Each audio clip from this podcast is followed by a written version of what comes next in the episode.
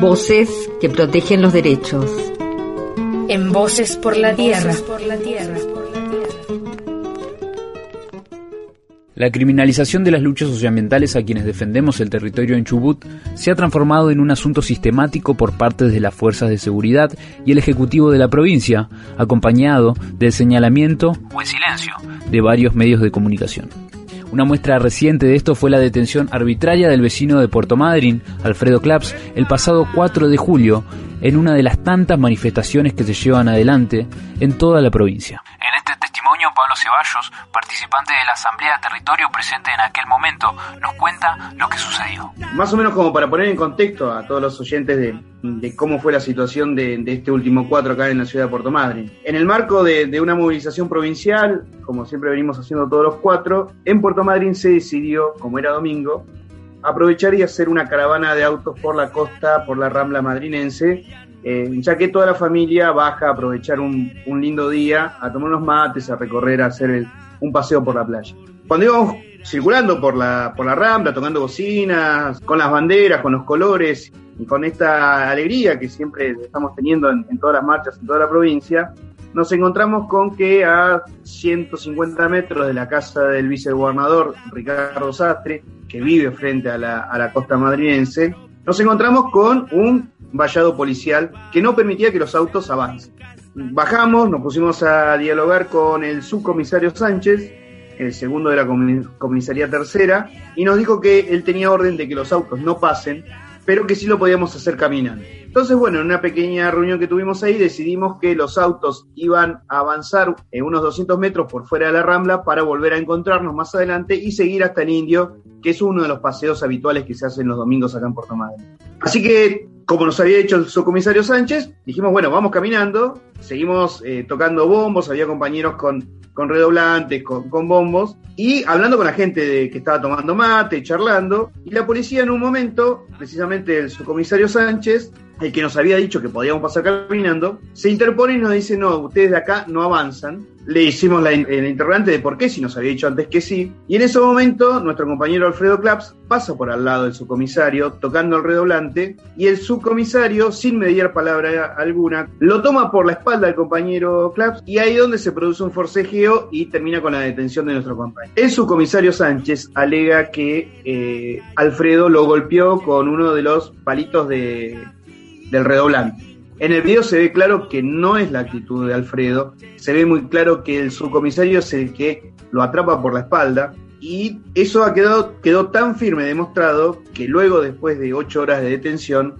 nuestro compañero eh, fue liberado por la jueza. Como se muestra en un video difundido por las asambleas y por las redes sociales, Alfredo es detenido arbitrariamente, como explica ahora Belén Brenchi, comunicadora popular de Radio Sudaca. Eh, los fundamentos por los que se realizó esta detención, la verdad es que no hay ningún fundamento. ¿no? Ellos alegan que eh, Alfredo habría insultado a personal policial y que incluso habría lesionado con un palillo de redoblante al subcomisario Sánchez, que es el que produce la detención. Lo cierto es que, bueno, hay un video que registró lo que sucedió en ese momento y donde se ve a las claras que nada hizo Alfredo, sino por el contrario, este, este policía, el subcomisario Sánchez, desde atrás se le acerca y directamente lo detiene, ¿no? Va a agarrarlo y, y lo detiene. Minutos después de que se diera a conocer la detención de Alfredo, Inmediatamente vecinos y vecinas de Madrid y de otras ciudades de la provincia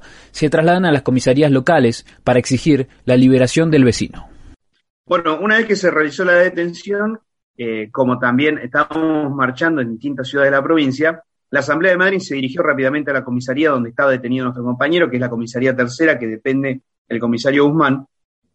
y también otras asambleas, como por ejemplo la ciudad de Esquel o la de Treleu, hicieron manifestaciones también frente a las comisarías locales y frente a, las fiscalías locales. Eso también demuestra un gran apoyo de la provincia, demuestra que hay unidad entre las asambleas y fue una presión también importante para que suelten a, nuestros a nuestro compañero, porque ya el comisario Guzmán nos había informado que no iba a salir hasta el otro día, después del mediodía, porque se tenía que hacer la audiencia de detención.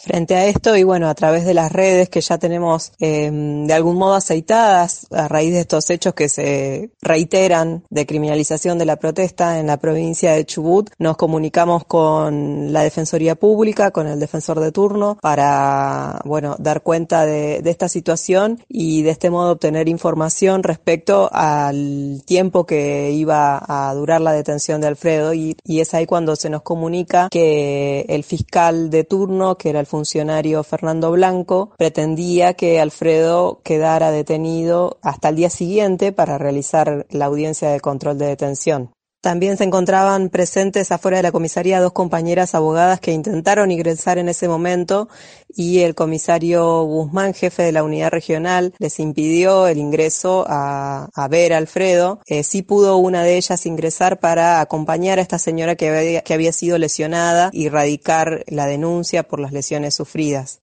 Ante esta situación, la Defensa Pública Penal, integrada por el doctor Mario Amarillo y el doctor Lucas Lanciotti, presentaron a la jueza penal Estela Ismendi un habeas corpus a fines de declarar la ilegalidad de la detención y solicitar así la inmediata libertad de Alfredo Claps luego de varias horas de detención. Eh, bueno, a partir de la intervención de la Defensa Pública y de que se toma conocimiento de que se pretendía dejarlo hacia, hasta el día siguiente detenido, es que la Defensa Pública decide eh, entrevistando Alfredo, realizar esta presentación de acción de habeas corpus para justamente obtener su liberación en ese día, teniendo en cuenta que del material del video, del material fílmico, surgía a las claras de que no había ningún motivo por el cual eh, Alfredo tenía que estar privado de su libertad. Justamente el habeas corpus es una acción judicial o un procedimiento que protege la libertad cuando ésta es amenazada o restringida de forma ilegal, que es lo que sucedió en el caso de Alfredo, y es por esa razón que la defensa pública tomó la determinación de efectuar esta presentación para discutir esa misma tarde-noche la legalidad de la detención que se había producido.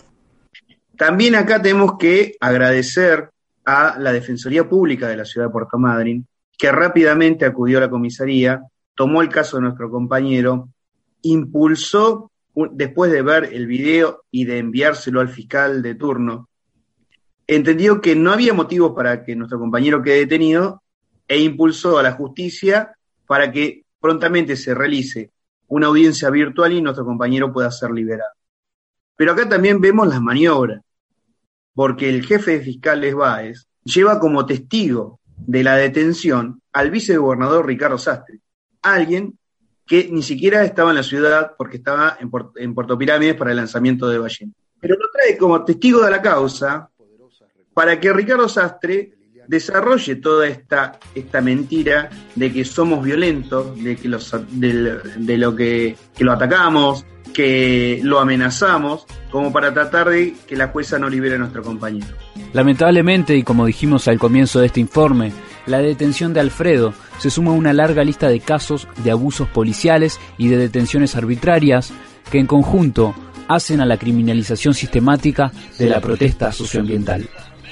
Eh, la detención de este compañero es una muestra más de la criminalización de la protesta socioambiental aquí en la provincia y mm, el rol que juegan las fuerzas de seguridad, ¿no? El rol de inteligencia y de seguimiento que se realiza en las marchas, justamente en la audiencia de Agas Corpus que se llevó a cabo, tanto el personal policial como el mismísimo vicegobernador Ricardo Sastre expresó, ¿no? Que ellos sabían quiénes eran las personas que se manifestaban y de qué modo lo hacían o ellos entendían que lo hacían, eh, lo que demuestra que hay ¿no? un seguimiento, quiénes son las personas que siempre están presentes en las manifestaciones, eh, dieron cuenta de eso en la audiencia, dieron cuenta de otros episodios, digamos, de, de seguimiento que había, que había sufrido Alfredo meses atrás, o sea que está a las claras eh, cuál es el, el rol que cumplen las fuerzas de seguridad, ¿no? El día 4 lo fueron a buscar directamente a él para detenerlo.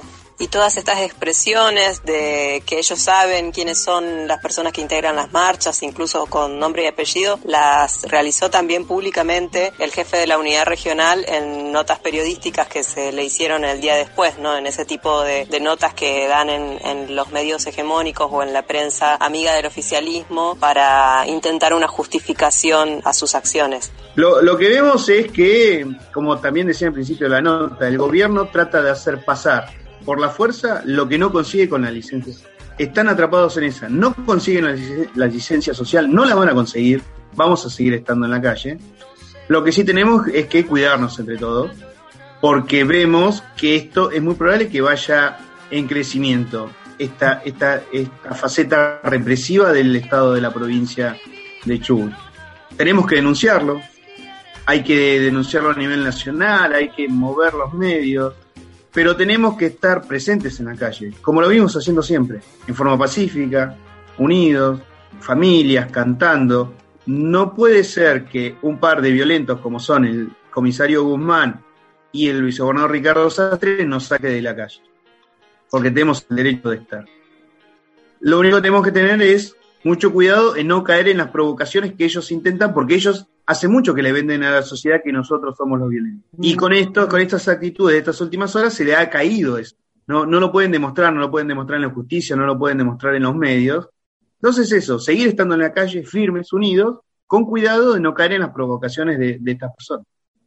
si bien se, se otorgó la libertad a Alfredo, aún resta que se dicte una resolución respecto a lo que sucedió y también, obviamente, estar preparadas aquí para lo que va a ser el inicio de la causa, que seguramente la Fiscalía pretender, pretenderá imputarle ese delito a Alfredo, ¿no? Eh, atentas a esa situación y transmitir frente a todas las, las expresiones que salieron por parte de la policía al día siguiente, de este nuevo código de convivencia que entró en vigencia el día primero de julio y que prohibiría a las personas eh, insultar a la fuerza de seguridad. Lo cierto es que se trata de una regulación de una jerarquía inferior a la Constitución Nacional y los demás, eh, digamos, normativas nacionales e internacionales que protegen y resguardan el derecho a la protesta, que es en el cual, digamos, eh,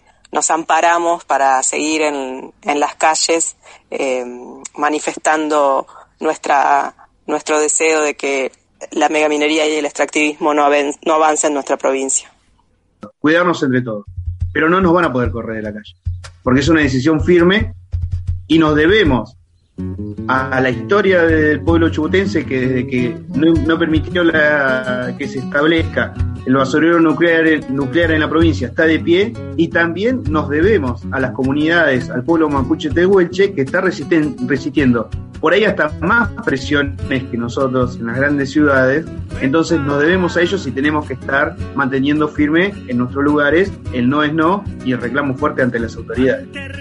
Las asambleas permanentes por los derechos humanos de la provincia, las comunidades originarias, las asambleas socioambientales y el resto de los movimientos sociales de Chubut repudian enérgicamente la represión estatal en el territorio provincial y afirman que no naturalizarán la represión y la vulneración de derechos sociales como lo es el derecho a la protesta, en pos de una responsabilidad intergeneracional como lo es el derecho al ambiente y a los bienes comunes. Este fue un informe de Voces por la Tierra. Mi nombre es Yago Míguez y quisiera agradecer a Viviana Moreno y a Cecilia Salguero que han colaborado con la producción de este informe, así como también a Belén y a Pablo que han dispuesto sus voces para la realización del mismo. El saludo final es para ustedes que están desde el otro lado. Hasta la próxima. Pero este año no es libre la pasada, cartel